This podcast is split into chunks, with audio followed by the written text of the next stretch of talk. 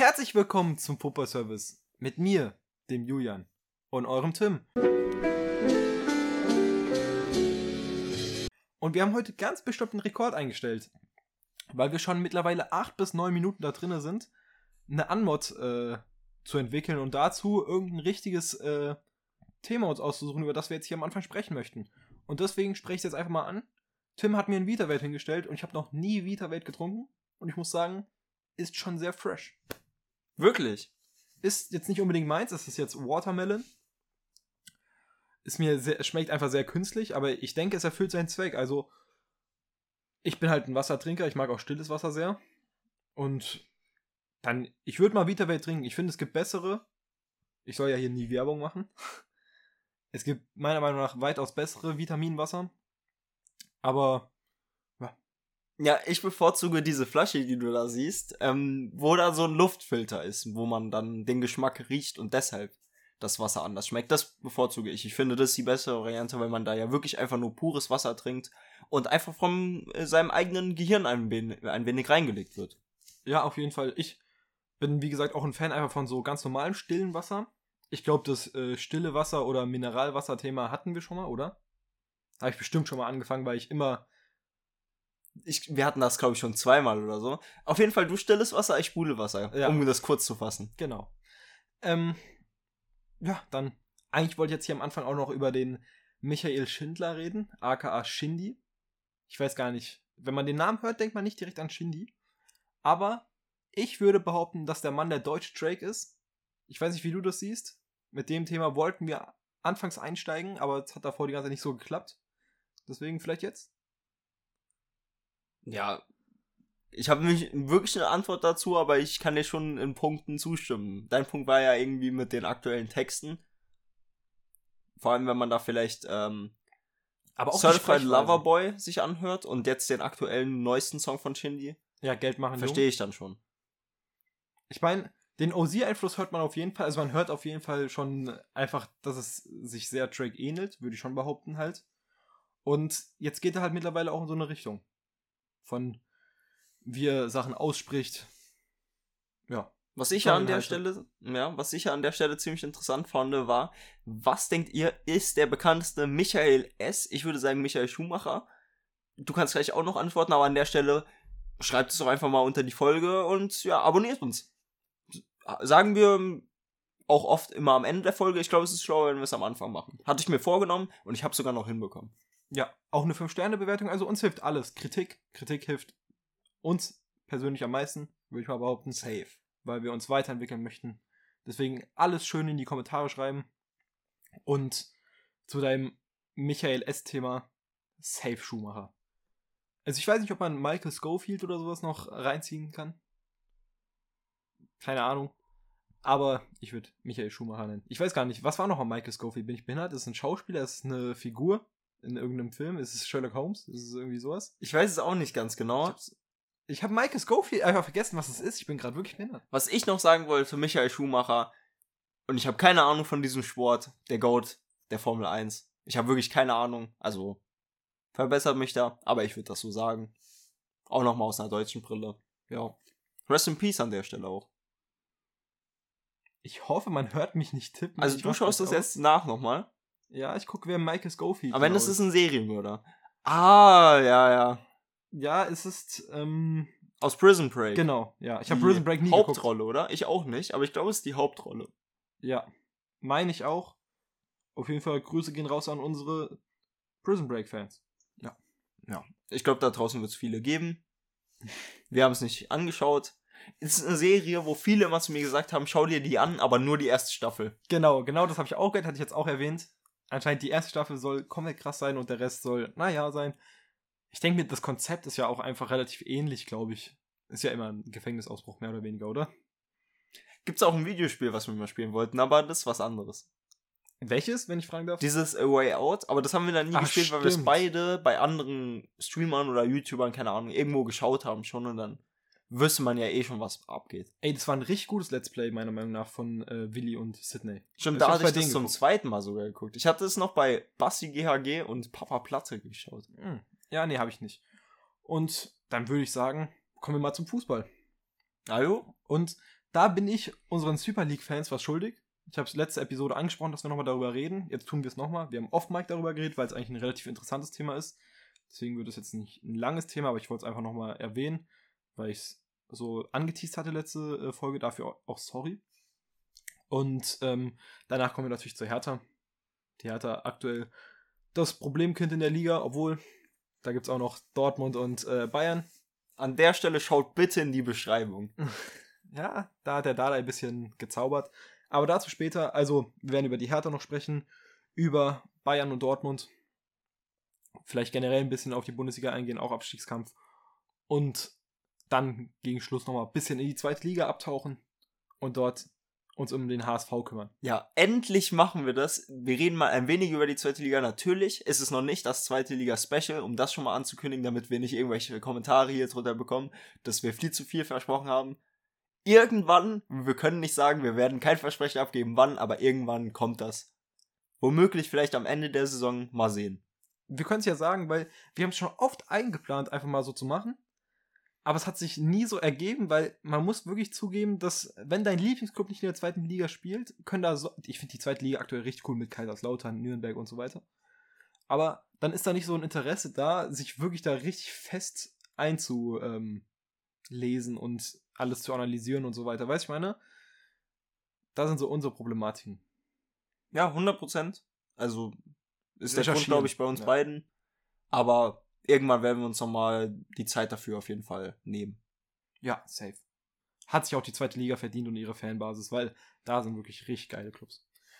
Und dann lass nochmal zur Super League gehen. Da spreche ich einfach nur ganz kurz die Thematik an, weil die nicht so bekannt ist, glaube ich. Und äh, da geht es darum, dass es vielleicht zwei Meister geben wird. Einen offiziellen und einen inoffiziellen, vielleicht, ist, ist jetzt noch nicht sicher. Aber durch die Naturkatastrophen also die Erdbeben. In der Türkei mussten sich zwei äh, Vereine zurückziehen. Das müsste einmal Hatayspor und ähm, noch ein Verein gewesen sein, erinnere ich mich nicht mehr ganz genau dran. Aber die waren auf jeden Fall mit Abstand am meisten involviert in äh, das ganze Thema rund um die Erdbeben und haben da auch zum Beispiel Christian Atsu ist ja leider verstorben, ein bekannter Spieler. Also da ist einiges passiert in den Verein, deswegen durften die sich jetzt zurückziehen. Aber die haben natürlich Spiele gehabt in der Liga. Dann ist die Frage, wie man das jetzt wertet. Und ähm, offiziell ist es dann so, dass die Spiele ganz normal, wie sie gespielt wurden, äh, gezählt haben und jetzt jeder, der gegen sie spielen würde, noch im Laufe der Saison als ein 3-0 3 Punkte gewertet bekommt. Und äh, das findet Besiktas nicht gerecht, auch wenn es schon immer so gehandhabt wurde in der Super League, also auch davor. Und ähm, sehen sich da unfair benachteiligt weil sie nur einen Punkt gegen die beiden Mannschaften geholt haben und zum Beispiel ein Galatasaray ähm, sechs Punkte. Und da muss ich sagen, dass Galas die Eins für mich in der Super League. Aber ich kann Besiktas schon irgendwo auch nachvollziehen. Ich finde, die haben halt sportlich, ich, ich lasse dich auch gleich mal reden, ich wollte die eigentlich reden lassen gerade, aber ich finde, die haben sportlich ähm, ja nur einen Punkt geholt, deswegen ist es auch verdient, dass die sportlichen Leistungen ähm, belohnt werden von Galatasaray und sowas, weißt du, meine? Aber es ist schon eine sehr schwere Thematik einfach. Also den Verein, den du am meisten in der Türkei magst, sollte ja da nicht reinspielen, oder? Nee, ich wollte es einfach nur erwähnen. Zu der Thematik äußere ich mich überhaupt nicht. Ich bin da nicht so drin in der türkischen Liga und deswegen. Ist auch das cleverste. Ich habe da auch nicht unbedingt Lieblingsvereine in den meisten Ligen. Haben wir auch schon öfter drüber gesprochen. Was ich sagen würde, ist auf jeden Fall, ich bin kein großer Fan davon, etwas ähm, beizubehalten, nur weil es schon immer so gemacht wurde. Wenn mhm. etwas Besseres äh, oder eine bessere Möglichkeit gibt, bin ich immer dafür, zumindest mal darüber zu reden. Sind ja auch so, jetzt gehen wir in die Politik rein, irgendwie demokratische Grundsätze, aber naja, darum soll es nicht gehen. Ähm, nur um mal da meinen Standpunkt zu erklären ich persönlich würde sagen, wenn Mannschaften sich aus einer Liga herausziehen, und ich glaube, du meintest, so wird es auch in Deutschland gehandhabt. Genau. Ähm, ja, werden einfach alle Spiele auf Null gesetzt. Also ich bin der Meinung, einfach alle Spiele radiert und dann hat, hat halt jede Mannschaft in der Saison in dem Fall vier Spiele weniger. Ich glaube, es ist auch eine äh, Liga, in der Hin- und Rückrunde gespielt genau. wird, oder? Ja, in dem Fall vier Spiele weniger. Und dann finde ich, wäre das dann so das fairste und gerechteste am Ende, um auch wirklich eine gerechte Tabelle darzustellen. Ja, so wird es auch in Deutschland gehandhabt. Mit Türkgücü war das, glaube ich, jetzt so in der dritten Liga auch. Bin ich mir auch nicht ganz sicher. Aber es wird zumindest so in Deutschland gehandhabt. So bin, das, da bin ich mir relativ sicher. Türkgücü hat sich auf jeden Fall zurückge ähm, Gezogen, ja. zurückgezogen in der Saison, ja. Letztes Jahr, vorletztes Jahr. Ist, glaube ich, zwei, drei Jahre her. Ich, ich würde zwei sagen, ja. Vorletztes. Aber darum soll es nicht unbedingt gehen, sondern jetzt über die Super League. Und ähm, ich sehe das genauso wie du, eins zu eins. Das finde ich auch sehr wichtig, generell fürs Leben, dass man einfach Sachen hinterfragen sollte. Auch äh, Systeme, die man einfach so immer angewandt hat. Aber natürlich, das habe ich ja eben gerade schon angesprochen, ist halt eine sportlich erbrachte Leistung schon von den anderen Clubs gewesen. Weißt du, ich meine, also außer von Besiktas. Dann ziehst du halt vielen äh, Clubs auch äh, Punkte ab, die sie sich ja wirklich erkämpft haben, mehr oder weniger. Aber dennoch bin ich auch auf deiner Seite. Auch wenn das äh, nicht gut für Galatasaray wäre. Nein, aber ähm, so krasser Fan bin ich dann auch nicht. Und würde auf jeden Fall auch behaupten, dass ich es gerechter fänden würde, tatsächlich, wenn jede Mannschaft äh, die Punkte, die da eingesammelt wurden, abgezogen bekommen würde. Ist hart. Auch natürlich für die Mannschaften. Ich finde, man findet da keinen zu 100% gerechten Weg. Aber für mich fühlt der zumindest sich am gerechtesten an.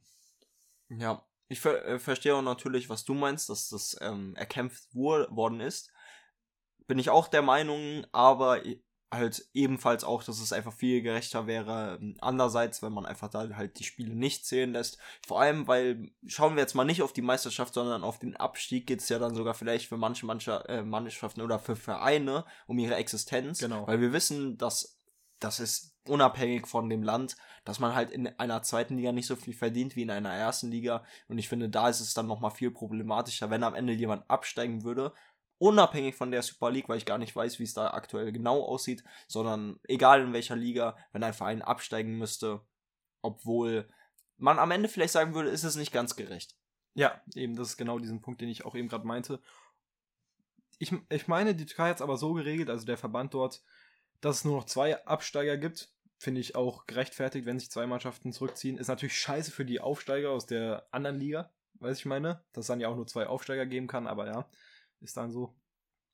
Und also man merkt, es hat alles so an einer Stelle einen Vorteil, an der anderen Stelle einen Nachteil, weiß ich meine. Das ist, man kann es nicht jedem gerecht machen, leider.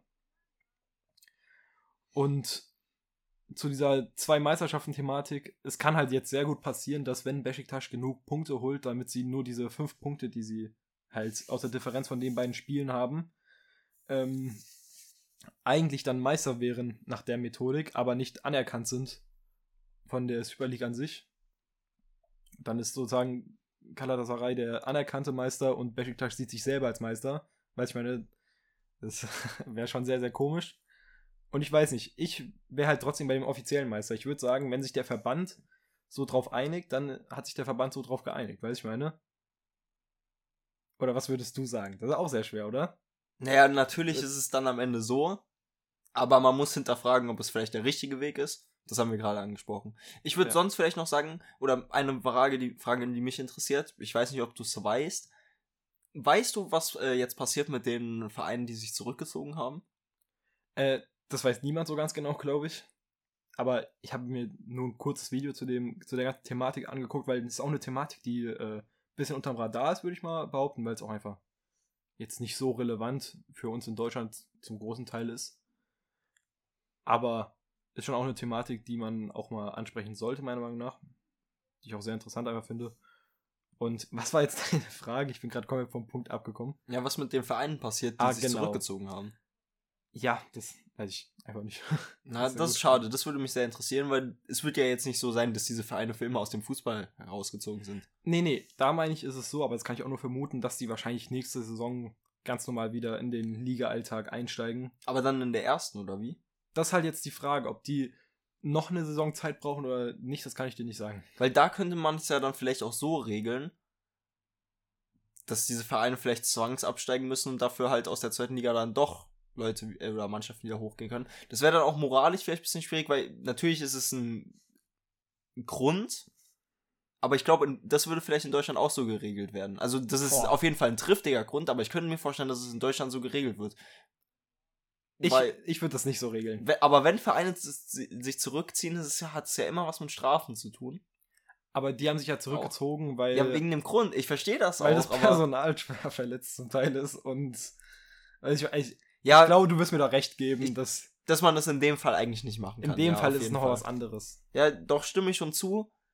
Ich überlege nur, ob das vielleicht der richtige Weg wäre in einem anderen Fall. Also wenn Ja. es zum Beispiel finanziell oder so der Grund wäre. Ja, auf jeden weil Fall. dann hat man ja, ist man ja meistens selber schuldig, weil man irgendwie gemisswirtschaftet hat. Ja, ist so. ja auch so, dass du wegen finanziellen Mängeln ähm, zwangsabsteigen musst. Aber wegen solch einem anderen Einfluss wie jetzt den Erdbeben muss man das nochmal anders betrachten. Und ich würde die jetzt nicht zwangsabsteigen lassen, weil ich meine, die waren auch nicht auf Abstiegsplätzen, die beiden Clubs. Deswegen, Ja, da stimme ich dir jetzt doch zu. Ich glaube, ich habe gerade auch einfach nicht äh, um diese Ecke gedacht, ja, ja, genau. in welchem Bereich wir überhaupt hier waren. Das tut mir an der Stelle leid.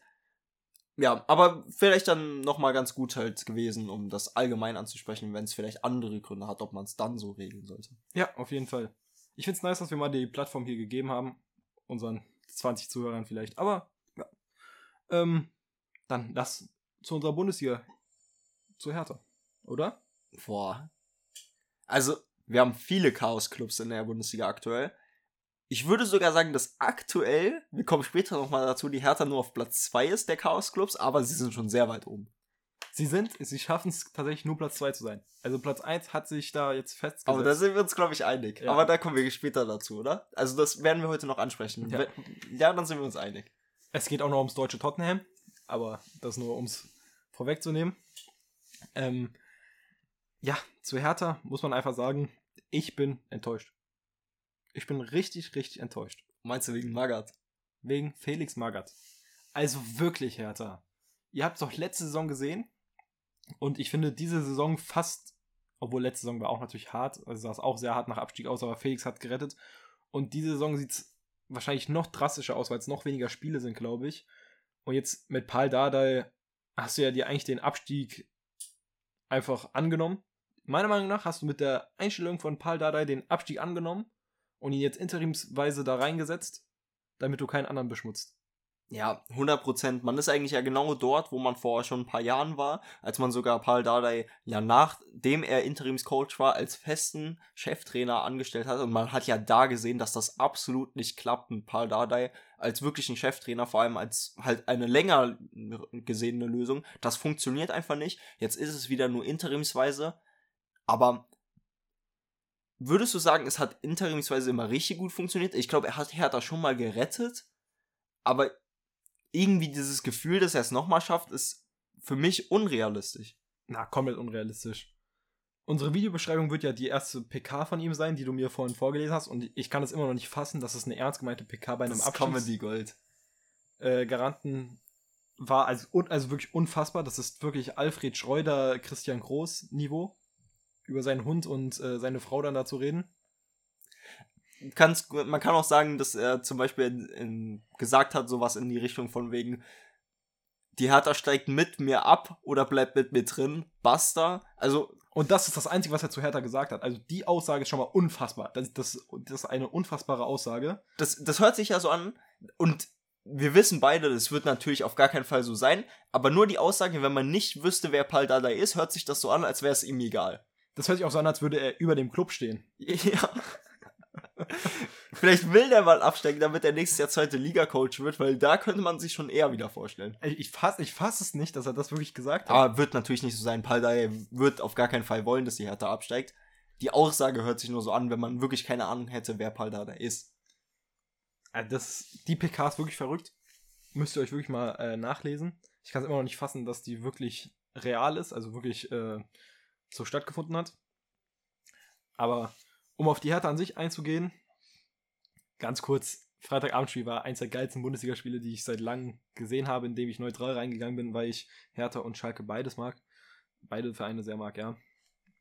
Aber es ist tatsächlich so, dass ich glaube ich lieber bei Sandro Schwarz geblieben wäre, als dass ich jetzt interimsmäßig oder vielleicht sogar länger, langfristig äh, Paul Dardai eingestellt hätte, weil ich sehe da einfach keinen Sinn mehr hinter. Du hast gesehen, dass es nichts wirklich Ganzes ist mit Paul Dardai.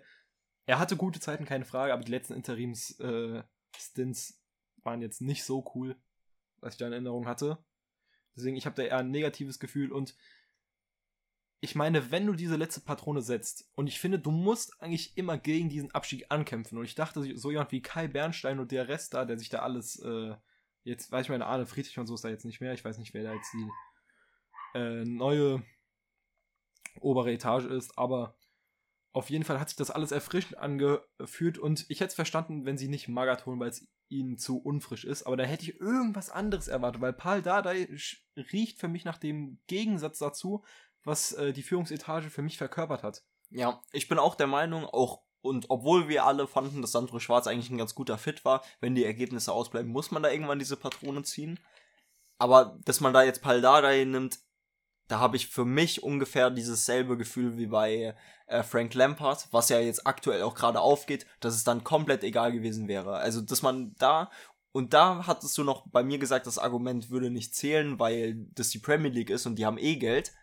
Aber da bezahlst du ja jetzt wirklich einfach jemanden, der naja, du, du bezahlst einfach nochmal einen Trainer mehr, obwohl du das weißt, oder scheinbar weiß es die Hertha nicht, aber für uns alle Außenstehende wirkt es so, als würde das keinen Unterschied machen. Ich weiß gar nicht, wird Paul überhaupt bezahlt? das kann natürlich sein, dass er nicht bezahlt wird. Das wäre vielleicht das einzige Argument wieder dagegen, aber denkst du, ich denke Nein, der wird natürlich bezahlt. Und der hatte ja vorher keinen, aktuell keinen Posten bei Hertha, das heißt, man bezahlt jemanden auch wirklich extra. Er hat ja auf der PK auch gesagt, dass er sich schon wie in der Rente fühlt mit 47. Also er hat, er hat wirklich auch so gesprochen, als wäre er Christian Groß und würde Christian Groß sein wollen. Egal. Der Punkt ist, ich hätte tatsächlich, wenn ich so wie jetzt die Hertha mit Paldada an die Sache angeht, wäre ich mit Sandro Schwarz, ähm, ja, hätte ich an Sandro Schwarz festgehalten, weil wenn du dich schon aufgegeben hast, und das hast du meiner Meinung nach mit dieser Einstellung, ich finde es also wirklich sehr, sehr schwach, Paldada jetzt einzustellen, ähm, getan.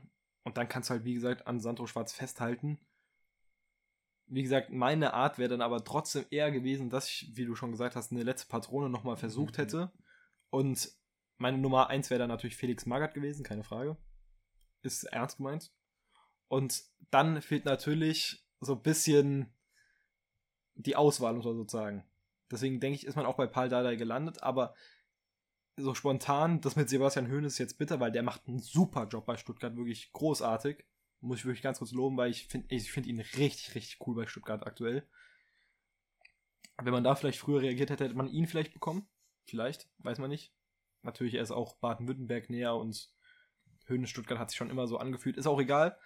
Aber auf jeden Fall, ich denke, du hättest andere Chancen gehabt im Laufe der Saison. Ja, dann stellst du lieber André Breitenreiter ein. Vielleicht irgendwie Stimmt. sowas. Also André Breitenreiter, ich meine, für ähm, Matarazzo zählt das gleiche, hat ja schon eine Mannschaft runtergeführt, muss man sozusagen.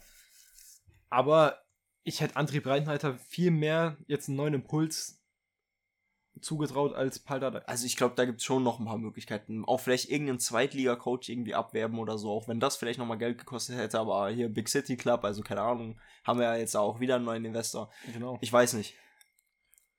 Vielleicht, also für mich fühlt sich auch erfrischender an, ohne jetzt gerade zu wissen, wer überhaupt in diesem Amt ist, aber da irgendeinen von der zweiten Mannschaft oder so den Trainer ja. erstmal zu nehmen, weil damit ist man halt jetzt, wie gesagt, genau dort, wo man schon mal war. Man muss aber auch sagen, und das habe ich vor der Saison gesagt, da warst du, glaube ich, noch ein bisschen anderer Meinung. Es ist auch voll aufgegangen, mein Call, bin ich mal wieder glücklich. Ich muss das immer so erwähnen. Ja, na, ich fühle das immer. Man der immer Kader ist kein Bundesliga-Kader. Wirklich nicht. Also, wenn wir darauf schauen, was die letzte Aufstellung war gegen Schalke, was wie so ein gefühltes Endspiel schon war, wie man da aufstellt, dass Kevin Prince Boateng gefühlt eine der wichtigsten Rollen bei Hertha WSC hat, dass man also die Innenverteidigung fühlt sich für mich nicht stabil an und auch Christensen, den ich vielleicht ein bisschen underrated habe. Ich habe ja gemeint, ich habe ja komplett gemeint, dass er auch vielleicht zweite Liga und so auch nicht spielen dürfte. Aber er ist für mich auch immer noch kein guter Bundesliga-Keeper. Und ich sehe ihn sogar tatsächlich überhaupt nicht in der Bundesliga immer noch. Also zu Christensen, das Ding ist, der allererste Eindruck von Christensen war damals sehr, sehr schwach. Daran erinnere ich mich noch. Dann finde ich, hat er sich echt gemacht jetzt, letzte und diese Saison. Ein paar gute Spiele hatte er auf jeden Fall, das muss ich zugeben. Jetzt gegen Schalke war es nicht so stark, aber da würde ich ihm gar keinen Vorwurf geben. Also ich will hier Christensen gar nicht irgendwas ankreiden, sondern dieser ganzen Defensivkette, die wirklich so eine Unsicherheit ausgestrahlt hat, was sich auch auf ihn übertragen hat. Aber also defensiv ist Hertha mit Abstand, mit Abstand die schwächste Mannschaft in der ganzen Liga. Da hast du auf jeden Fall recht mit dem Kader, dass ein Marco Richter jetzt da Rechtsaußenverteidiger geben muss. Tut mir leid für den Jungen, weil äh, der Junge hat auch Einsatz und irgendwer muss es machen. Deswegen verstehe ich schon, wieso er das macht. Aber der Mann ist ein Offensivmann, der dem der, der Hertha auch eigentlich wirklich gut tut. Ich finde Marco Richter zum Beispiel jemand, der ähm, richtig noch kämpft für die Hertha. Aber dass zum Beispiel ein Kevin Prince Boateng, wie du es eben gerade angesprochen hast, spielt, ist Wahnsinn. Lass mal kurz äh, hier die letzte Startelf durchschauen und sagen, wer alles Bundesliga-Potenzial hat. Ganz kurz, hat. ich habe das Spiel ja geguckt komplett. Deswegen, ich kann dir sagen, Kevin Prince Boateng kann gerade noch so laufen. Gerade so ganz bisschen rumlaufen, bisschen reintreten und so. Ja, kommen wir doch gerne jetzt dazu, wenn ja, wir das okay. so kurz machen. Also Christensen habe ich schon alles gesagt. Willst du noch irgendwas dazu sagen? Würdest ja. du sagen, er hat abschließend gesagt Bundesliga-Niveau? Ich würde das nicht sagen. Ich würde sagen, zweite Liga auf jeden Fall. Etwas unter dem Aber Durchschnitt. Bundesliga. Ich glaube, in der Bundesliga, er ist noch gar nicht mal so ein, also er ist noch relativ jung. Ja, er ist noch jung, das wollte ich auch gerade sagen. Aber aktuell, Alter ganz kurz. Aktuell kann ich nicht wirklich für mich sagen, 24 Jahre. Für einen Torhüter ist schon sehr jung. Ja, ist sehr jung, aber aktuell sehe ich nicht, wie der Mann irgendwann wirklich Sicherheit bei einer Bundesligamannschaft ausstrahlen soll. Und Sicherheit in einer Bundesligamannschaft ist schon wirklich die Mindestaufgabe von einem Bundesliga-Keeper. Uremovic hat kein Bundesliga-Niveau. Kompletter Dreck. Kann man so sagen. Kempf, ich glaube, er underperformt. Na, die letzten, die letzten Spiele waren ganz gut. Eigentlich dafür, dass es bei der Hertha so scheiße läuft von ihm. Aber wirklich, als er damals gekommen ist von Stuttgart, war das der schlechteste Bundesligaspieler überhaupt gefühlt. Das war der Eric Garcia der Bundesliga. Also der war da wirklich katastrophal zum Teil. Aber ich würde sagen, er hat Potenzial. Ich weiß gar nicht, er ist schon mittlerweile alt genug eigentlich. Er ist schon 28, ja. Ich finde, er hätte das Potenzial gehabt, ein solider Bundesliga-Verteidiger zu sein, so Durchschnitt, unterer Durchschnitt, aber hat das nie erreicht. Also ich glaube, in einer anderen Mannschaft, sowas wie Augsburg oder so, könnte er vielleicht besser dastehen. Bei der Hertha ist es nix. Ich denke, er underperformt einfach krass. Martin Dardai ist auf jeden Fall ein Spieler, den kannst du einfach momentan nicht zutrauen, da zu spielen. Viel zu jung für diese Aufgabe, in diesem Abschiedskampf zu spielen. Und wahrscheinlich sogar noch dann der, der es in dieser Dreierkette vielleicht am besten macht. Der war gegen Schalke der schlechteste, von dem muss man ja. sagen. Aber ich bin halt der allergrößte Fan von ihm und auch von äh, Gechter eigentlich, der ist jetzt bei Braunschweig, ich weiß, erwähne ich auch jede zweite Folge. Ich finde, die Jungs haben Talent, aber jetzt in der Situation kann man dem keinen großen Vorwurf geben, wenn die da mit Uremovic und Kemp verteidigen müssen. also ich finde, ich finde Uremovic, da gibt es noch so ein paar. Ah, jetzt habe ich an Ordetz von Bochum gedacht, den meine ich gar nicht. Es, es gibt so ein paar Härter-Verteidiger, die echt, naja. Rogel ist jetzt auch nicht so wirklich das Wahre. Habe ich mal anders was gesagt, aber weiß ich jetzt nicht. Also, aber, ja. Nein, lass weitergehen, wollte okay. ich sagen. Richter hat es schon angesprochen, stimme ich dir 100% zu. Der würde auch in der Bundesliga bleiben, selbst wenn Hertha runtergeht. Schätze ich schon, dass da irgendjemand Hoffe ich. zuschnappen würde. Toussaint, finde ich, hat äh, vor allem auch jetzt in dieser Saison gezeigt, dass er Bundesliga-Niveau hat und auch besser ist, als wir alle dachten. Ja. Toussaint, sehr Habe ich sonst nicht viel zu sagen. Toussaint sehr sympathisch. Einfach weil er sich wirklich dieser Härteaufgabe gestellt hat. Er war damals der Big-Transfer von dem Big City Club, der gar mhm. nicht funktioniert hat, war ja wirklich katastrophal. Hat jetzt auch ganz oft seine Rolle gewechselt von 6er zu 8er zu 10er. Spielt da wirklich alles mal irgendwann. Auf der 8 bzw. 10 hat er mir mit Abstand am besten gefallen. Aber man muss auch sagen, er ist oft so jemand, der mitschleppt und sowas, der, wo man sich einfach denkt, ja, der ist so gut, wie die Hertha halt gerade ist. Und man muss halt einfach sagen, die Hertha ist aktuell nicht so gut. Deswegen, Tossar weiß ich nicht. Okay. Ich glaube, Chigachi ist so dieses für mich das Produkt davon, von dem Hertha-Abstieg, dass man jetzt eben solche Spieler verpflichtet, macht es vielleicht auch teilweise gar nicht so schlecht, aber ist jetzt nicht jemand oder ein Spieler, den man sich vor ein paar Jahren bei Hertha vorgestellt hatte, als da dieses Geld reinkam. Absolut. Genau das hat man sich ja nicht mehr vorgestellt, dann hat man ja ähm, transferiert, also wegtransferiert wollte ja der Big City Club sein, aber das ist halt wenigstens ein Kämpfer. Ich finde, der hat auch jetzt in der letzten Zeit mit Abstand am meisten gemacht. Ich bin kein Fan von ihm, einfach weil er halt einfach so ein Zerstörer ist. Der, aber er hat es echt gut gemacht. Ich finde, wenn aktuell jemand der Beste bei der Hertha ist, ist wahrscheinlich er. Gegen Schalke wurde er dann direkt als erster runtergenommen. Ich weiß gar nicht wieso, weil er war einfach katastrophal, genauso wie der Rest der Mannschaft. Irgendwo musste der Impuls kommen, aber keine Ahnung, wieso bei ihm. Ich denke mal, weil Serda einfach eingewechselt werden sollte. Aber hätte ich dann eher für Kevin Prince Boateng erwartet, weil wenn du nichts mehr zu Chigerzi sagen möchtest, können wir zu Boateng. Ja, hast du ja eigentlich schon gefühlt alles erwähnt. Ja. Ich denke, das Karriereende wird auch leider irgendwann demnächst dann stattfinden. Ich find's, ich find's Ist Wahnsinn. es nicht sogar vielleicht nach der Saison? Gab es da vielleicht schon was? Weil, wissen wir jetzt, glaube ich, Ich weiß nicht. genau. Aber mit 36 Jahren kann man sich das schon denken. ich finde Boateng ist Wahnsinn, den spielen zu lassen.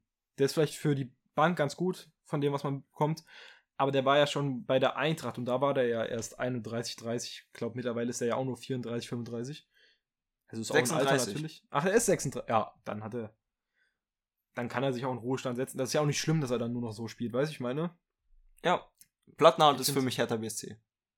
Plattenhardt ist die Definition von Hertha BSC. Es tut mir echt leid, weil bei ihm und Mittelstädt noch mal mehr sieht man immer ab und zu Potenzial, weil die flanken können. Die können flanken, das muss man denen lassen. Aber jetzt Plattenhardt als Innenverteidiger und sowas ist halt einfach hart. Dafür tut er mir auch leid, dass er Innenverteidiger spielen musste, jetzt in letzter Zeit sehr oft. Aber er geht halt genauso wie der Rest der Defensive bei der Hertha komplett unter. Ich finde trotzdem, das ist auf jeden Fall ein Spieler, der spielen muss, gerade weil der auch letztes Jahr gezeigt hat, wie wichtig er für Hertha im Abschießkampf sein kann. Man muss gefühlt sagen, dass er letztes Jahr Hertha gerettet hat. Stimmt. Mit diesen Flanken und so, den Ja, Ecken. ich glaube, die Relegation hat er doch entschieden. Damit. Ja, irgendwie so. Und ich glaube auch ein paar Spiele davor, dass sie überhaupt in die Relegation gekommen sind. ja. Also wirklich, ist schon auf jeden Fall der, der richtige Spieler. Der Mann ist unter Felix aufgegangen. Ja, Der war die ganze Saison, glaube ich, letzte Saison scheiße. Und dann, als Felix kam, war er wirklich der Mann. Und ich muss wirklich zugeben, wenn ich Spiele als Hertha identifiziere, dann sind es Plattenhardt, Mittelstädt, weiß ich meine. Plattenhardt größer Hertha. Können wir mal ganz kurz gucken, wo Plattenhardt sonst noch so war? Plattenhardt ist das, was Dardai gerne sein würde. Also Trainer Dardai. Zeig mal, zeig mal Plattenhardt. Oha. Ja, Cook ist ja eine gute Hertha-Legende. Seit 2014 davor nur Nürnberg. Auf jeden Fall gut, äh, wirklich eine Legende eigentlich bei der Hertha. Safe. Muss man vielleicht sogar so sagen. Luke Bacchio, du bist Riesenfan, ich weiß das. Ich weiß, aber ist die, ein Chancentod. ich bin das auf jeden Fall. Und ich bin einfach ein Fan oft von sehr inkonstanten Spielern. Und er ist die Definition. Also ich glaube, er ist der inkonstanteste Bundesligaspieler, den wir überhaupt haben. Und er ist halt einfach nervenschwach. Er ist, er ist so eine Light-Version von Bebu, muss man sozusagen. Perfekte Anlagen, aber kann nicht schießen. Wir rechnen aber bis heute immer noch diese Traumtore gegen Bayern rein, oder? Ja, auf Bei jeden der Fall. Rechnung. Zu einem Milliarden Prozent. Und diese Düsseldorf-Zeit generell. ja. Ja, Düsseldorf war wirklich eine gute Zeit. Stimme ich dir zu? Ja, der Mann hat schon Bundesliga-Niveau. Natürlich, da muss man gar nicht drüber diskutieren. Der, der muss mal, der braucht mal wirklich irgendwie so einen Trainer wie Felix Magath oder so, der dem mal Nerven beibringt, weil das ist ja einfach nur Kopfsache bei dem, wenn der alleine auf dem Torwart jedes Mal zuläuft und nicht trifft. Weißt du, ich meine? Das kann der ja eigentlich. Okay. Deswegen, Luke Bakje tut mir leid und der letzte jetzt noch in der Startelf war Jovetic. Bist du auch Fan, Und- oder? Einsicht. Ja, eben. Ich bin ja generell Fan von dem Kader eigentlich an sich. Auch mit Suat Serdar nochmal, der jetzt eingewechselt wurde. Aber Jovetic hat halt individuelle Klasse. Ja, Ja. und der ist ein super Spieler, aber das braucht die Hertha aktuell nicht. Die Hertha braucht Jovetic nicht unbedingt. Sie könnten ihn gebrauchen, wenn sie anders spielen würden, aber so wie sie jetzt aktuell spielen, brauchen sie Jovetic nicht. Ich glaube, stimme ich dir auch zu. Denkst du, es wurde deutlich genug, wie schlecht ich den Kader finde? Weil wenn nicht, möchte ich es hier nochmal unterstreichen. Also ich finde den Kader wirklich miserabel. Ich habe das vor der Saison schon gesagt. Und ich meine, ich hätte sie auch relativ wirklich schlecht getippt. Vielleicht habe ich sogar auf die Abstiegsplätze getippt. Und damit ist mein Soll getan. Tut mir leid an Hertha BSC. Für euch geht's wahrscheinlich runter. Das habe ich letztes Jahr zwar auch gesagt. Da ist es nicht passiert. Aber mit Paul Dardai fühlt sich nochmal mehr an als mit Felix Magath. Als ob es wirklich passieren könnte. Guck mal, mein Gefühl ist einfach falsch.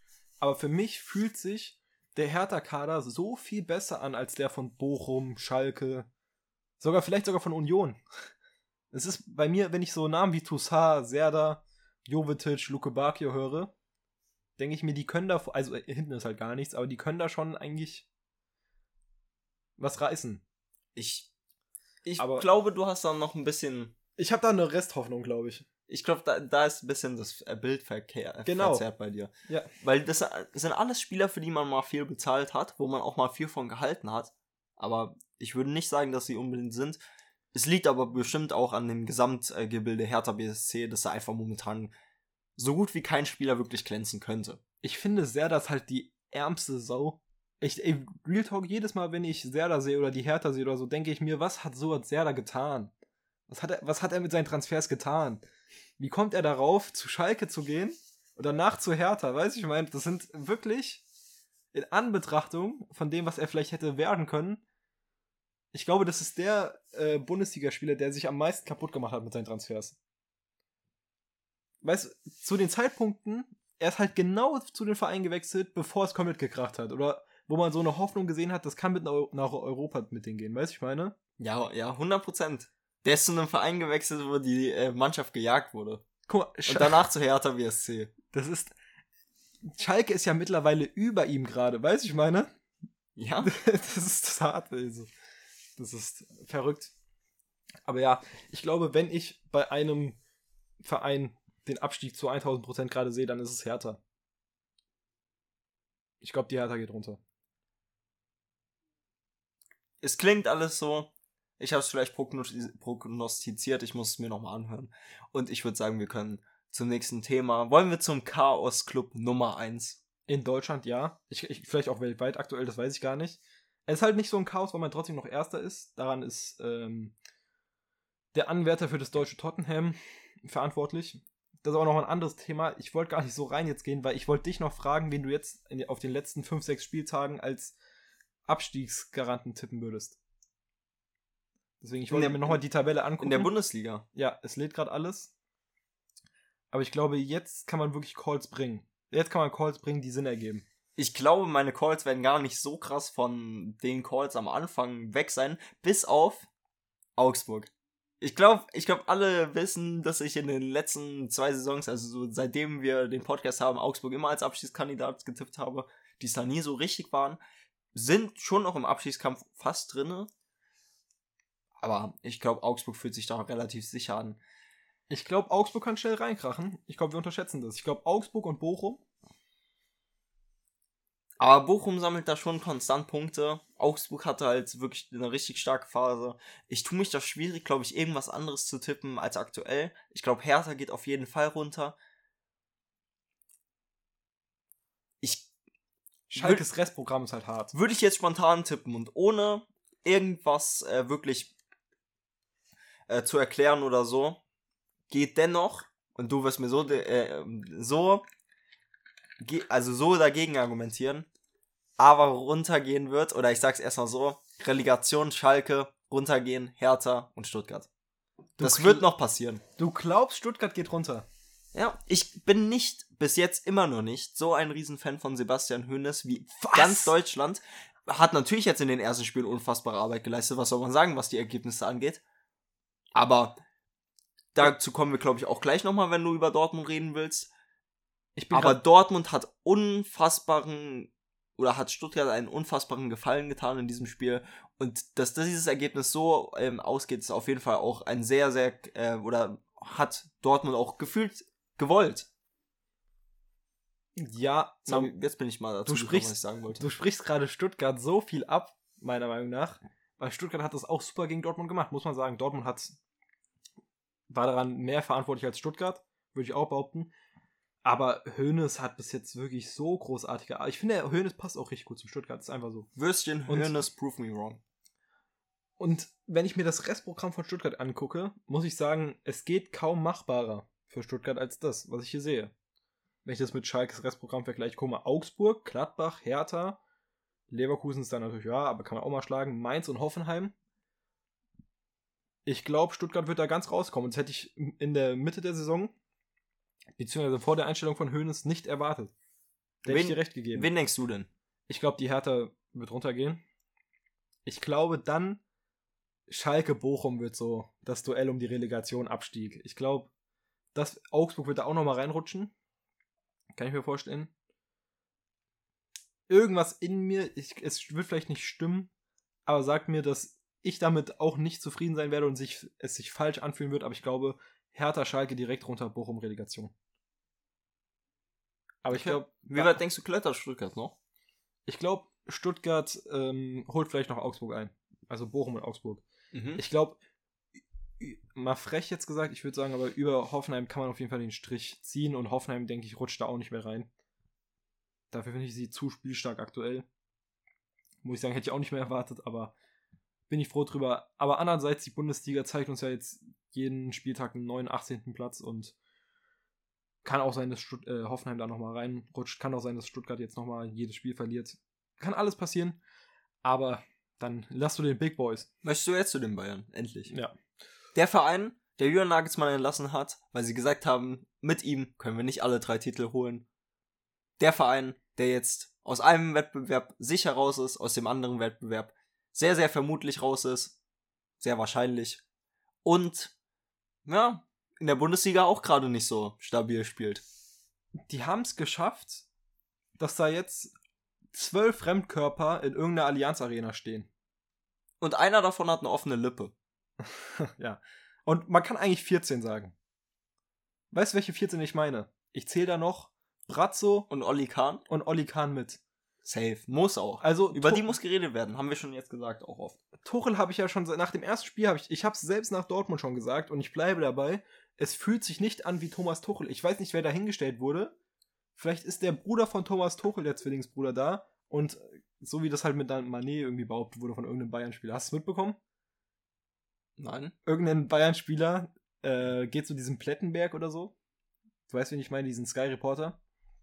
Und hat dann in irgendeinem äh, Interview dem gesagt, ich glaube, das ist nicht veröffentlicht worden und man weiß auch nicht, welcher Bayern-Spieler, aber hat ihm dann gesagt, es fühlt sich so an, als würde Sadio Manés Bruder hier bei uns in der Kabine sein.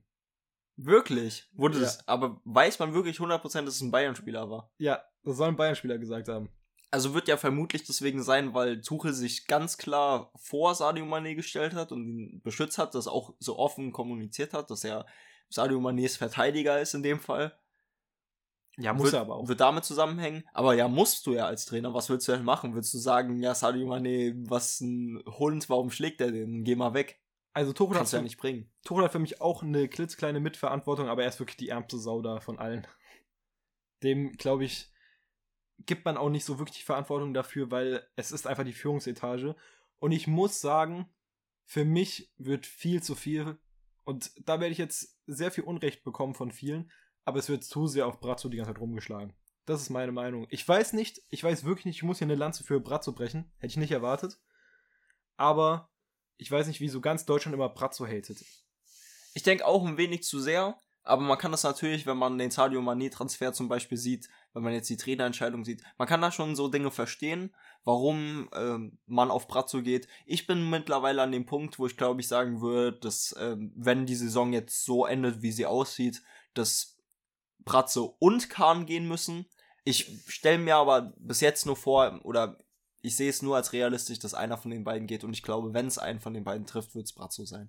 Ich glaube, es wird wirklich Bratzo sein, weil die Öffentlichkeit immer auf ihm rumhackt. Ich weiß nicht, der kann ausatmen und es ist immer so eine Missgunst. Egal, es kann super für die Bayern laufen, es kann schlecht für die Bayern laufen, es ist immer Bratzo. Das muss ich wirklich sagen. Ein Name, der nämlich nie diskutiert wird. Weil wir reden hier die ganze Zeit alle über Kahn und Bratzo, ist dieser Heiner, Heine oder was auch immer. Ich weiß, der heißt nicht Heiner, glaube ich, heißt der.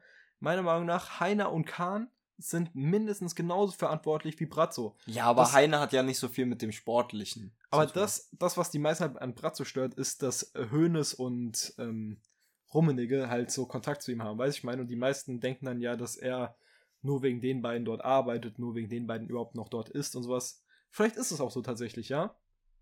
Kann ich nicht garantieren, aber seine Arbeit wird dennoch meiner Meinung nach öffentlich meist nicht so gewertgeschätzt, wie sie sollte. Der Manet-Transfer war jetzt natürlich ein Fehlgriff, meiner Meinung nach. Aber da muss man auch sagen, wir haben uns schon alle gefreut.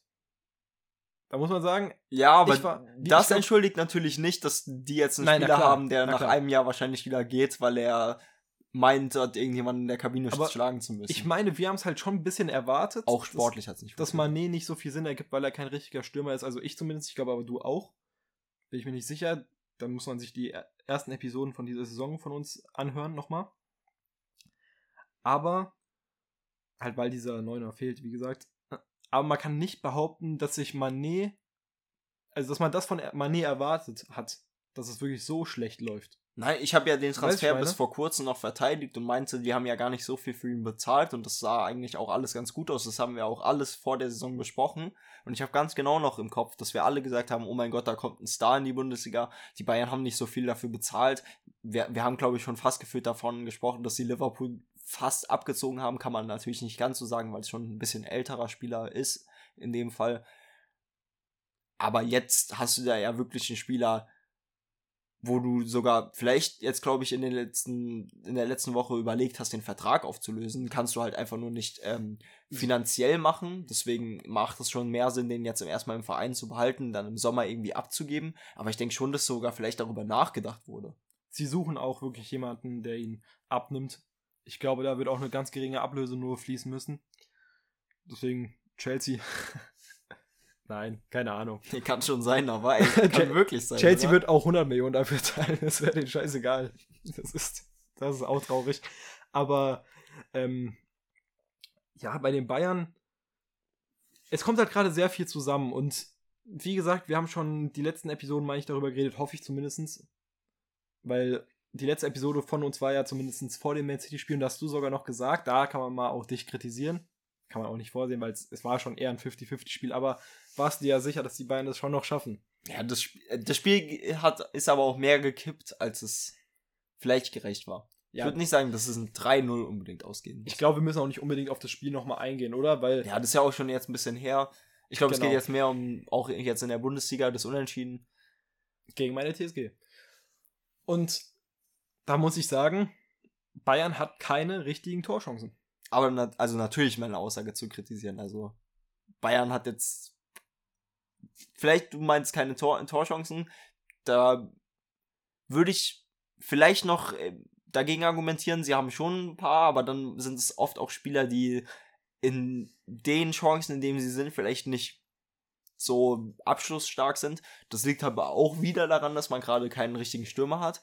Was ich noch sagen wollte, ist eher, dass Bayern sich einfach auch gerade nicht so anfühlt wie eine Mannschaft, die wirklich, wo man das Gefühl hat, das sind die Bayern und die machen das schon. Ja, wie gesagt, wie zwölf Fremdkörper, die, oder halt elf plus Tuchel, die da einfach so rumstehen, einfach so nichts miteinander zu tun haben, sondern einfach so Fußballstars sind, so wie Chelsea. Ja. Was ich aber jetzt noch sagen wollte, war, da bist du kurz drauf eingegangen eben gerade. Und zwar, dass ich nicht erwartet hätte. Ich hätte es wirklich nicht erwartet. Ich habe auch schon letzte Episode darüber gesprochen. Aber wenn du mich gefragt hättest, welches Fehlen von welchem Spieler den Bayern am meisten schmerzen wird, dann hätte ich dir selbst in der Hochphase von Choupo-Moting nicht gesagt, dass es Choupo-Moting ist. Aber es ist Choupo-Moting. Jede andere Spieler hätte jetzt fehlen können, außer Choupo-Moting, glaube ich. Weil Knapri als Sturmspitze läuft gar nicht. Den Fehler hätte ich als Trainer auch gemacht. Ich hätte gedacht, dass Knapri äh, funktionieren würde. Als Sturm, aber es funktioniert einfach nicht. Es sind nur noch Distanzschüsse. Ich finde, gegen City hattest du als eins, die einzigen Torchancen waren ja die von äh, Musiala. Mhm, Ruben ja, Diaz wirklich. Habe ich auch dran gedacht. Unfassbar gut von Ruben Diaz. Und äh, die Distanzschüsse von Sané. Das war ja alles. Standards noch. Und das ist es. Deswegen weiß ich nicht. Und das Tor im Endeffekt gegen Hoffenheim war ein Zufallsprodukt. Ist mir, ist mir scheißegal, das sage ich so, wie es ist. Hoffenheim hatte sehr viel Glück, hätte auch Bayern ganz anders gewinnen können. Aber das Tor an sich war ein Schuss von Command, der aufs Tor gehen sollte. Der dann irgendwie bei Pavard gelandet ist und der hat es natürlich gut gemacht. Stürmerqualität hatte er da auf jeden Fall. Ja. Aber ist schon krass, dass Pavard jetzt mit Abstand der Topscorer wird bei Bayern. Man muss auch überlegen, ähm, also ehrlich gesagt, wen sollst du außer Knafri da hinstellen? Weil du hast nicht wirklich jemanden. Also. Ja. Sowas geht auf Brazzo. Sonst kann. Ja, eben. Und guck, sind, und da sind wir wieder dabei. Das sind die Punkte, die auf Brazzo gehen. Aber dennoch finde ich, dass die Missgunst gegenüber Brazzo trotzdem zu groß ist. Und das oft nicht mal unbedingt nur noch sachlich ist, sondern viele einfach Brazzo schon immer ja, nicht mehr sehen wollten. Ich habe ja gesagt, vielleicht muss man da auf beide gehen, Kahn und Brazzo. Aber natürlich, der Kader ist nicht so perfekt da, äh, zusammengestellt. Und bei einem Verein wie dem FC Bayern München muss es meiner Meinung nach auch nicht viele Fehler geben, bis man an, hinterfragt wird. Weil das also, ist einer der größten Vereine, wenn nicht sogar der größte Verein der Welt. Und deswegen, da musst du gute Arbeit leisten. Da kannst du nicht drei Jahre in Folge nicht den DFB-Pokal gewinnen. Aber Bayern hat in den letzten fünf Wochen wirklich es geschafft, noch schlechtere Arbeit zu leisten, als Schalke zu ihren Hochphasen, als Hertha zu ihren Hochphasen gefühlt. Das ist, das ist absurd. Und dass sie sich das leisten können, ist das Absurdeste daran. Dass Dortmund das nicht schafft auszunutzen, ist unfassbar. Also im DFB-Pokal und in der Champions League gegen City konnten sie es ja nicht leisten. Aber dass Dortmund das nicht schafft, jetzt da die Punkte gegen Stuttgart zu holen, ist so bitter. Es ist wirklich so, so bitter. Weil das wäre die Chance für Dortmund gewesen. Ja, super Überleitung. Dann kommen wir doch direkt zu Dortmund. Und ja, was soll man sagen? Stimme ich dir natürlich zu. Man hatte einfach sich viel zu viel darauf verlassen, dass das Spiel vorbei ist. Nach dieser 2-0-Führung mit der roten Karte. Man hat sich da komplett drauf verlassen und nach, der, nach dem Spiel hat Edin Terzic, finde ich, die richtigen Worte gesagt. Wird es, oder wie er gesagt hat, hat er es genau auch das in der Kabine angesprochen. Aber die Mannschaft kriegt es dann nicht umgesetzt, da vielleicht dann auch mal das Tempo rauszunehmen, ein bisschen ruhiger zu spielen, ein bisschen ähm, mehr Kontrolle zu haben. Und dann ist das genau eigentlich Borussia Dortmund, wie wir es kennen, dass man so ein Spiel nicht über die Bühne kriegt mit drei Punkten und somit dann nicht die Bayern überholen kann ganz kurz, ich bin ja ein Stuttgart-Sympathisant und äh, feiere das ja auch gerade mit Höhnes und alles und möchte ja gar nicht, dass die absteigen, ja? Würstchen Höhnes. Aber, dass du das immer erwähnen musst, wirklich in dem Moment, als Hoffenheim den Ausgleich gemacht hat, hat die ganze Welt außerhalb von dem Schwabenland auf Dortmund gehofft. Wir haben alle auf Dortmund gehofft. Und sie haben uns einfach enttäuscht. Und man kann leider Dortmund nicht so einen großen Vorwurf machen, wie es viele machen, weil es ist einfach so bitter, dass alle Innenverteidiger da ausfallen und dann ein sehr junger Kulibali da spielen muss mit einem Emre Can. Na, mir egal, man muss den Vorwurf Dortmund. Man, natürlich, selbstverständlich. Mir egal. Wenn man, Aber mir tut's, mir tut's für die Spieler einfach richtig leid. Mir tut's für Kulibali richtig leid, dass er dann den Fehler macht. Das ist sehr, sehr bitter. Aber na klar, die ganze Verantwortung liegt trotzdem bei den restlichen Spielern. Ein Reus, das muss vom Trainer. Terzic wirklich, ich will ihm auch nicht so wirklich einen Vorwurf machen, weil er super Arbeit leistet. Aber da muss, da musst du Feuer, du musst da in der Mannschaft was entflammen, wenn dieser Ausgleich in Hoffenheim passiert, du in Überzahl bist. Das ist Wahnsinn, dass sie das noch hergeschenkt haben. Ich bin der Meinung, sie, sie waren ja in Überzahl und deswegen muss man sie auch komplett kritisieren, dass man vielleicht in Überzahl sich schon überlegt, nicht mehr so aggressiv drauf zu gehen und deswegen dann überspielt wird, was passiert ist, aber dass man dann es schafft, das 3 zu 2 zu schießen, nochmal die Führung irgendwie wieder zurückzubekommen und dann denselben Fehler wieder macht, dass man sich dann immer noch nicht denkt, jetzt ziehen wir uns vielleicht ein bisschen zurück, sondern man geht wieder drauf, man wird wieder genauso wie bei den Toren davor überspielt und dann ist es komplett zu Recht, dass du hier keine drei Punkte holst und man muss das komplett Borussia Dortmund ankreiden. Also da bin ich schon absolut der Meinung, dass es dann auch ein bisschen entweder entweder ist es Coaching oder die Spieler hören nicht auf den Trainer. Dann sind wir wieder bei dem Mentalitätsproblem. Nein, das das finde ich immer lächerlich. Ich finde das wirklich immer lächerlich, wenn man das bei Dortmund anspricht.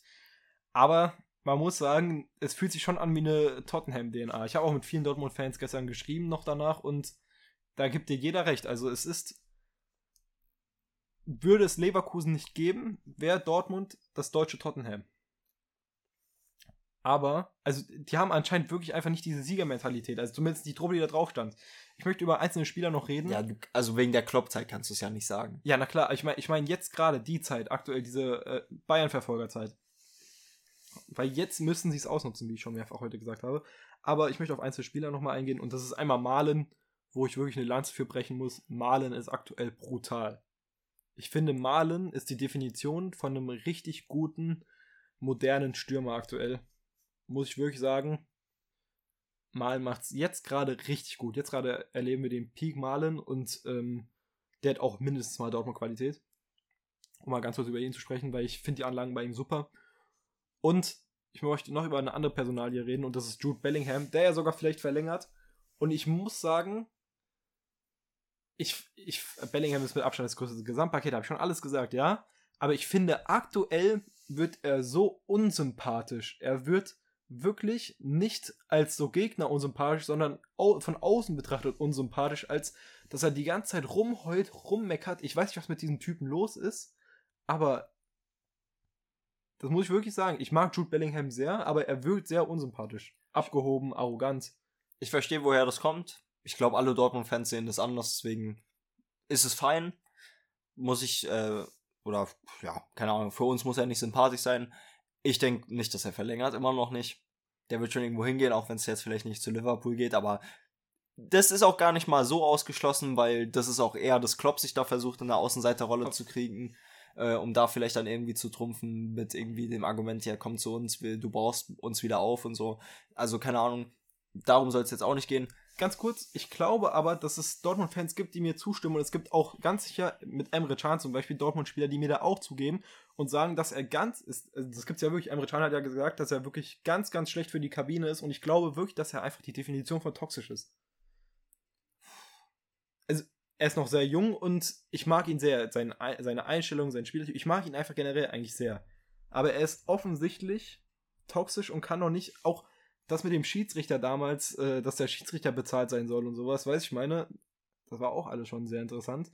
Deswegen, ich weiß nicht, ob es da charakterlich vielleicht schwierig wird mit Bellingham. Ich werfe ihm da nichts vor ich sage auch nochmal, dass das mit damals, da hatten wir auch schon drüber gesprochen, mit diesem Schiedsrichter bezahlen, 19-Jähriger oder was er damals war, ich glaube damals war er 19 oder 18, ja, aus England, der wird niemals wissen da über irgendwie Hölzer oder so, deswegen das wird dem jemand erzählt haben ja. und auch vielleicht sogar, sogar so ein bisschen mit einem Zwinker gesagt haben, sag das mal vor Kamera. Der Impuls kam von irgendwo anders. Also Deswegen, da werfe ich ihm nicht so viel vor. Ich will auch nicht sagen, es ist immer noch ein sehr junger Spieler, der wird auch noch sehr viel dazulernen. Und aktuell ist das ja auch einfach eine Situation, die vielleicht schwierig dann ist für so jemanden. Gerade wenn du vielleicht als so junger Spieler auch vielleicht ja doch der Beste aus dem Kader bist. Ich aktuell nicht. Aktuell finde ich, ist Bellingham halt auch nicht so, dass er sich diese Art erlauben sollte. Na, insgesamt deswegen, betrachtet bin ich der Meinung, deswegen. Ich kann das, ich glaube, da in der Kabine kracht. Ich, ich kann es mir wirklich vorstellen. Ich glaube, jetzt nach dem Unentschieden hat es da gekracht. Ich glaube, das werden wir in den nächsten Tagen noch merken. Ich glaube, dass die Bayern sich diese ganze Scheiße wirklich so leisten konnten, dass sie trotzdem Meister werden, weil Dortmund einfach, es sind einfach Idioten, muss man so sagen. Es ist einfach, Dortmund hat gerade nichts, okay, DFB-Pokal theoretisch noch, aber hat sonst, oder nein, da sind die auch raus, ich bin gerade dumm. Die, ja, die haben ja, ja nur, die, ja eben, habe ich doch recht, die haben ja nichts außer die Bundesliga gerade. Wir, wir werden es an den nächsten Spieltagen sehen. Ich denke nicht, dass es so ist, wie du das gerade beschreibst. Ähm, und ich muss ehrlich sagen, ich sehe da immer noch eine ganz, ganz klare Chance, dass Dortmund vielleicht da immer noch angreifen kann. Einfach auch die aktuelle Bayern-Form äh, gibt da wirklich mir immer noch Hoffnung. Ja, mehr habe ich nicht zu sagen. Ich habe eigentlich auch nicht mehr so viel zu äh, Dortmund zu sagen. Ich hoffe einfach, ich, man merkt halt bei mir gerade so eine Enttäuschung. Weil ich meine, weil ich, ich hoffe ja einfach genauso wie jeder andere, dass Dortmund das jetzt mal schafft. Aber wie gesagt, aktuelle Mentalität sieht nach Tottenham aus. Habe ich schon 10.000 Mal gesagt. Aber ich finde es halt einfach krass, weil ich habe genau darüber nachgedacht, als Union aus Belgien äh, gegen Leverkusen in Europa, in der Europa League getroffen hat, habe ich genau darüber nachgedacht, dass Leverkusen es wirklich schafft, mich jedes Jahr europäisch zu enttäuschen. Wirklich jedes einzige Jahr. Das muss ich auch ganz kurz zu Leverkusen sagen. Das ist auch bei Hoffenheim genauso dass der Unterschied zu Frankfurt und den anderen Bundesliga-Clubs schaffen es, diese Bundesliga-Clubs nicht zu enttäuschen. Wirklich, Leverkusen habe ich noch nie nicht enttäuscht. International. Dieses Jahr ist es vielleicht dran. Ich hoffe so sehr, dass die mal die Europa League vielleicht sogar gewinnen. Aber ja. Also, ich würde sie aber fragen, weil ich die ganze Zeit anspreche. Was ist für dich das Tottenham in der Liga?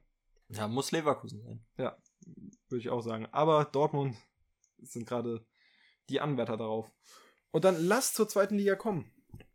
Weil da wollen die Top 3 zumindest gerade, glaube ich, auch gefühlt nicht aufsteigen. Da geht es in die Richtung von der Bundesliga. Also ich glaube, wenn da gerade jemand aufsteigen will, dann ist es sogar Heidenheim. Ja. Noch am ehesten. Darm Aber Darmstadt natürlich kann man jetzt auch nicht sagen, wegen einer Niederlage. Die haben immer noch vier Punkte Vorsprung. Aber was wolltest du gerade? Ich glaube, du wolltest ich, auch Darmstadt. Ich wollte zu Darmstadt sagen, der, der Abstand war mal noch größer. Also wir sind uns alle schon die ganze Zeit einig, dass Darmstadt das schon geschafft hat. Ich mache mir Sorgen. Ich hoffe natürlich, dass die Darmstädter aufsteigen. Aber man muss da wirklich vorsichtig sein und nicht äh, erwarten, dass man wirklich aufgestiegen ist. Aber es sieht natürlich gut aus. Aber, aber Vorsicht. Weiter als Platz 3 steig, äh, steigen die nicht mehr runter. Ich hoff's, ich hoff's, aber. Also, das wird nicht mehr Platz 4 oder so. Und da denke ich schon, dass man da jetzt vielleicht in zwei Spieltagen wirklich vielleicht sagt, die haben es geschafft, die werden mindestens mal Zweiter und dann wird Darmstadt aussteigen. Ich finde, viel interessanter ist es noch zwischen Heidenheim, dem HSV und was dahinter kommt. St. Pauli war ja wirklich in der in Deutschland oder ich glaube sogar in, in ganz Europa in diesem Jahr die beste Mannschaft. Die haben alle Punkte geholt bis zum letzten Spieltag. Da haben sie jetzt ihre erste Niederlage in 2023 geholt. Also sie hatten noch eine bestechendere Form als der BVB. Hä, wie Sie haben- meinst du das? Sie haben jedes so, Spiel in du meinst 2023 gewonnen. 23, Jedes. Genau. Ja, okay, ja, ja. Drei Punkte geholt. Immer drei Punkte, immer drei Punkte bis zum letzten Spieltag. Ja, das ist ein Riesenaufstieg von äh, St. Pauli daran. Äh, dafür auch Grüße an St. Pauli, wirklich auch super. Jetzt bald ist ja das Derby gegen den HSV, oder? Oder war das schon? Nee, das ist nächster Spieltag, oder? Ich möchte keine Fehlinformation. Ja, ist nächster Oha, du Spieltag. weißt das. Es wird sehr spannend. Darmstadt, Darmstadt Spiel gegen den KSC ist jetzt nicht in der Tabelle so gut, aber ist auf jeden Fall eine Mannschaft, die schon die anderen Mannschaften da oben geärgert hat. Das kann man sagen.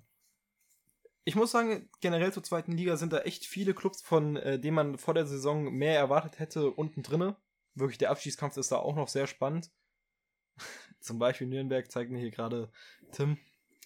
Ja, aber dann meine ich nicht nur Nürnberg, ich meine auch Bielefeld, Fürth, alles sehr, sehr enttäuschend. Deswegen, dass Darmstadt und Heidenheim da die 1 und 2 sind, hätte ich nicht erwartet vor der Saison. Und ich muss es sagen, mir tut's leid für den HSV. Aber ich glaube, ich glaube, die steigen nicht direkt auf. Glaube ich nicht. Ich glaube nicht mehr dran. Es ist genauso wie Leverkusen international, es ist genauso wie Dortmund, dass sie nicht Meister werden in den letzten Jahren. Der HSV schafft es einfach wieder nicht. Oder nächstes Jahr hast du eine zweite Liga mit Hertha BSC und Schalke oder sowas. Weißt du, ich meine?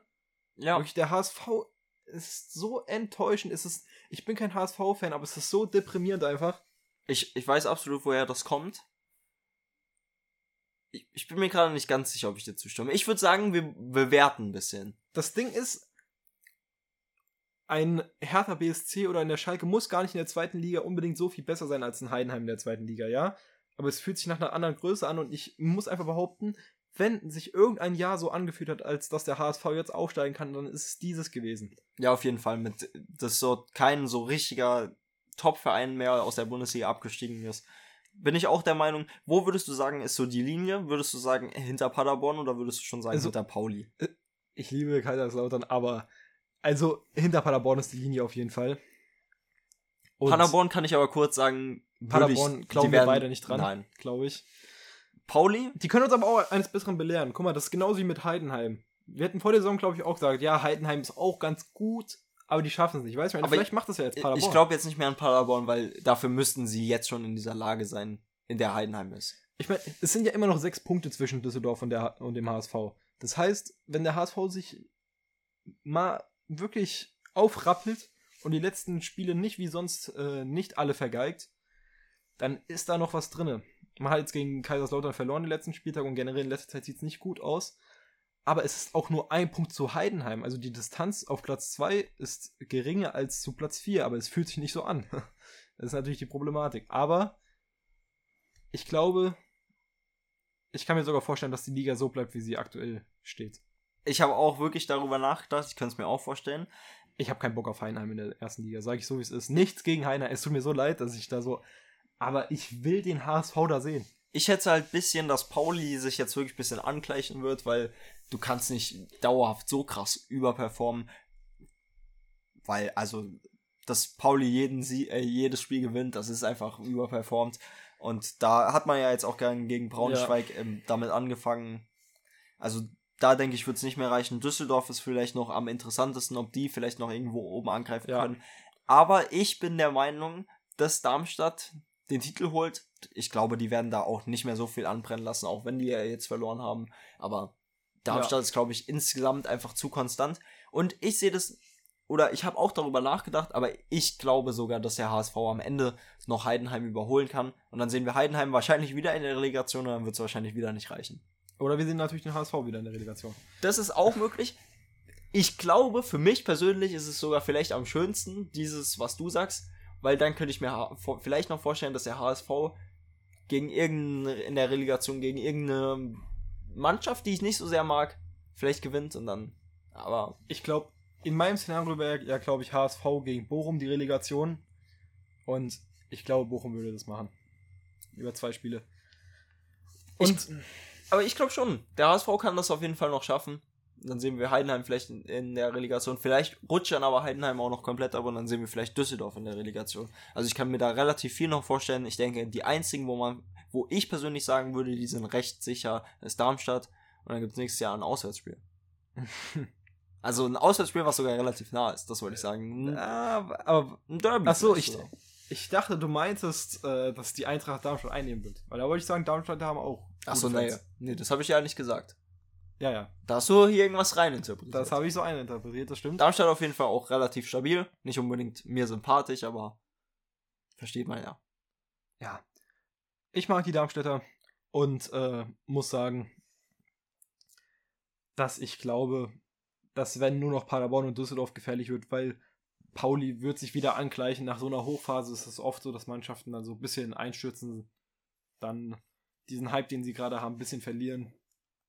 Deswegen, ich glaube, wir unterschätzen Paderborn gerade alle. Glaube ich wirklich, weil die sind ja nur ein Punkt von Düsseldorf entfernt.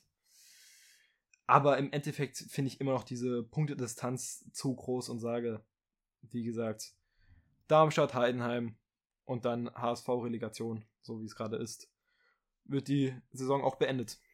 Aber ich habe mehr Bock auf Heidenheim in der ersten Liga als alle anderen.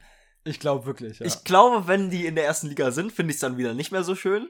Man hat halt keinen Bock in der ersten Liga. Ich sage es so, wie es ist. Das sage ich als Hoffenheim-Fan. Ich weiß, ihr habt alle keinen Bock auf Hoffenheim. So ein Dorfverein. Aber dann hat man, Ja, was ja, das auch, aber guck mal, wenn du dir dann anhörst, ich mag auch Darmstadt, aber Heidenheim, Darmstadt, Bochum, hast du dann Bock, sechs Spiele so zu haben? Nee, bei mir ist es ja, glaube ich, wirklich so ein Ding. Wenn die jetzt aufsteigen würden, würde ich mich mies, würde ich das richtig cool finden und mir so denken, let's go, Heidenheim. Wenn ich dann nächstes Jahr die Konferenz sehe, habe ich gar keine Lust mehr auf Heidenheim. Genau so ein Ding wird das. Das wird, da wird so scheiß Konferenzen geben mit Heidenheim. Ich nehme jetzt mal Hoffenheim mit rein, weil ich weiß, ihr alle mögt Hoffenheim nicht so.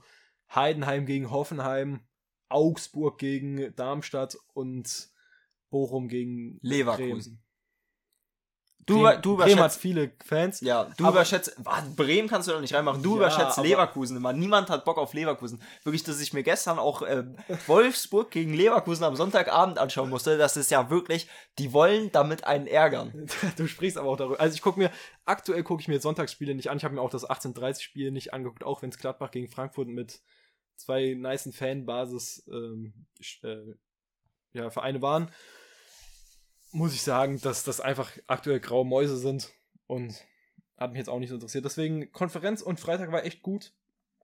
Sonst konnte ich mir die Bundesliga auch am letzten Spieltag sparen. Und ich habe das Gefühl, wenn Heidenheim dann hochkommt, wird das noch extremer. Aber was ich sagen wollte, worüber wir auch schon offen, offen Mic gesprochen haben, ich glaube, das liegt auch an Sympathien, die zumindest ich habe und auch du, weil wir auch den Podcast leiten. Aber wir reden oft nur über die gleichen Clubs, weil es halt auch die Chaos-Clubs sind und so weiter. Aber es tut mir wirklich leid, auch weil weil ich sie gerade so ein bisschen reingefrontet habe, aber ich finde den Verein nicht so interessant wie andere, kann ich so zugeben, aber habe auch nichts gegen Bremen. Aber wir sprechen wirklich nie über so Vereine wie Bremen, Leverkusen vielleicht mal ab und zu. Keine Ahnung, Wolfsburg, Wolfsburg wollen wir auch wahrscheinlich beide nicht drüber reden, unbedingt. Naja, Aber ja, das wird alles noch kommen. Wir reden halt oft nicht über diese Vereine, die da im Tabellenmittelfeld sind. genau. Das liegt auch daran, dass wir halt einmal pro Woche aufnehmen. Tendenz geht schon oft zu Stuttgart, Frankfurt, als sie die Europa League geholt haben. Ja, Hoffenheim natürlich auch ab und zu. Und Bayern. Na jo, Dortmund noch. Ja, na, dort, Dortmund gar nicht mal so oft, würde ich behaupten. Ich würde sagen, Schalke und Hertha Doch, natürlich immer, auch am, noch immer am Ende der Saison Dortmund. Und Chelsea, diese Saison ist auch immer so ein Thema, was wir mal drin haben. Aber ja, was wir auch immer drin haben, ist natürlich unser Song der Woche. ohne Extras, Skirt Cobain feat Levin Liam. Skirt Cobain, das ist wirklich. Warte, wie heißt der Was ist Song? dein Song der Woche? Ohne Extras. Ah, der. Okay, ich Ist dein Song auch ohne Ich Extras? oder? dachte, ich dachte, du sagst ohne Extras und fängst dann erst an, den Song äh, zu nennen. Egal. Hat äh, dein Song Extras? Das ist eine gute Frage, kann ja jeder für sich bewerten. Ist auch ein Song, den jeder kennt, aber Kiss It Better von Rihanna. Rihanna ist bei mir, glaube ich, ich glaube, Rihanna ist wegen mir am meisten jetzt in unserer Playlist, weil ich fast immer Rihanna. Ich glaube, Tilo ähm, hat da auch immer noch. Tilo hast du am Anfang, Guten, am Anfang hast du Standing. Tilo da wirklich reingemacht. Ja, weil ich gerade den Finger bewegt habe, machen wir es jetzt die ganze Zeit nach. Ist auch egal. Ich habe noch das Ad der Woche für euch. Und weil wir mit VitaWelt hier reingestartet haben, hören wir mit VitaWelt auf, weil wir den Typen gefunden haben, den ich letzte Folge gemeint habe, den wir in irgendeinem Video gesehen haben, der VitaWelt probiert hat. Jetzt haben wir die ganze Geschichte zusammen. Und der Song von ihm war Eierlikör, den ich meinte. Sehr, sehr komischer Song. Wirklich, Tim ist da Fan Nummer eins, also so, sogar ernst gemeint, mehr oder weniger. Ich Nee, glaube, Nee. denkst du, es gibt jemanden, der ein größerer Fan ist als du von Eierlikör? Er selber. Okay, okay, Und das sein, gebe ich dir. ich, ich glaube, so seine Yachtfreunde. Aber du bist bestimmt ein größerer Fan als ich. Und dann wird's, dann wird's schon knapp, weil ich, ich glaube, wir sind die einzigen beiden, die Markus, wie heißt er? Warte, wie ist das der Woche? Markus Eulig kennen. Ich meine, der ist sogar in irgendwelchen Playlisten von so illegaler Fanboys. Unser Ad der Woche auf jeden Fall Markus Eulig und der Song Eierlikör ist wirklich sehr speziell. Also wirklich speziell. Ja, checkt doch mal aus. Checkt uns auch auf Insta und äh, Twitter und keine Ahnung, wo wir überall noch sind, aus. Ja. Ich hoffe, Für- euch hat die Folge gefallen. Dann würde ich Julian das letzte Wort überlassen, weil ich muss ziemlich auf Toilette. Stark, stark. Dann zögere ich das nochmal hinaus, extra für Tim, und äh, bestrafe ihn extra damit, dass er äh, für Markus Eulig Werbung macht, aber für gute Marken nicht. Finde ich frech von dir. Und dann Als lasse wenn ich, das eine Marke wäre. dann lasse ich euch raus und sage, habt noch eine gute Restwoche und ciao. This isn't a meme. I genuinely have a crush on.